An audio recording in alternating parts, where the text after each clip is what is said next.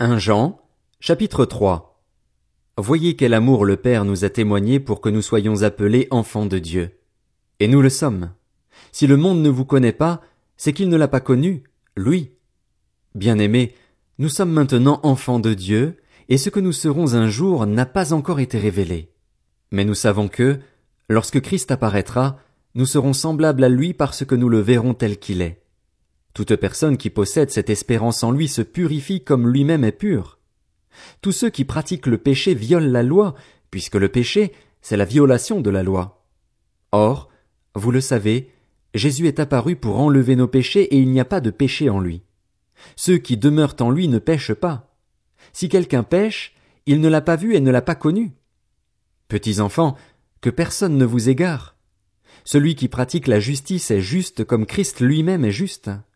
Celui qui pratique le péché est du diable, car le diable pêche dès le commencement.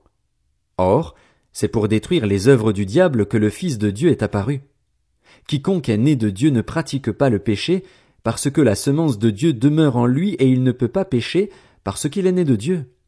C'est à cela que l'on reconnaît les enfants de Dieu et les enfants du diable. Celui qui ne pratique pas la justice n'est pas de Dieu, tout comme celui qui n'aime pas son frère.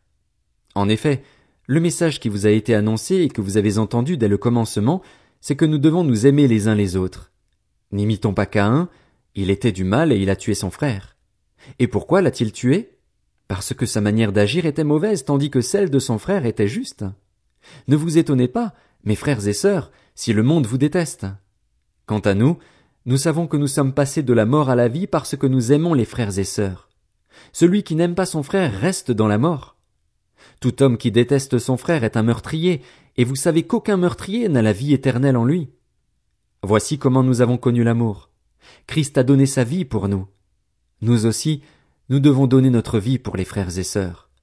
Si quelqu'un qui possède les biens de ce monde voit son frère dans le besoin et lui ferme son cœur, comment l'amour de Dieu peut-il demeurer en lui? Petits enfants, n'aimons pas en parole et avec la langue, mais en acte et avec vérité. Par là nous saurons que nous sommes de la vérité et nous rassurerons notre cœur devant lui. En effet, même si notre cœur nous condamne, Dieu est plus grand que notre cœur et il connaît tout. Bien aimé, si notre cœur ne nous condamne pas, nous avons de l'assurance devant Dieu. Quoi que nous demandions, nous le recevons de lui, parce que nous gardons ses commandements et faisons ce qui lui est agréable. Et voici quel est son commandement. C'est que nous croyions au nom de son Fils Jésus Christ et que nous nous aimions les uns les autres, comme il nous l'a ordonné. Celui qui garde ses commandements demeure en Dieu et Dieu demeure en lui. Et nous reconnaissons qu'il demeure en nous à l'esprit qu'il nous a donné.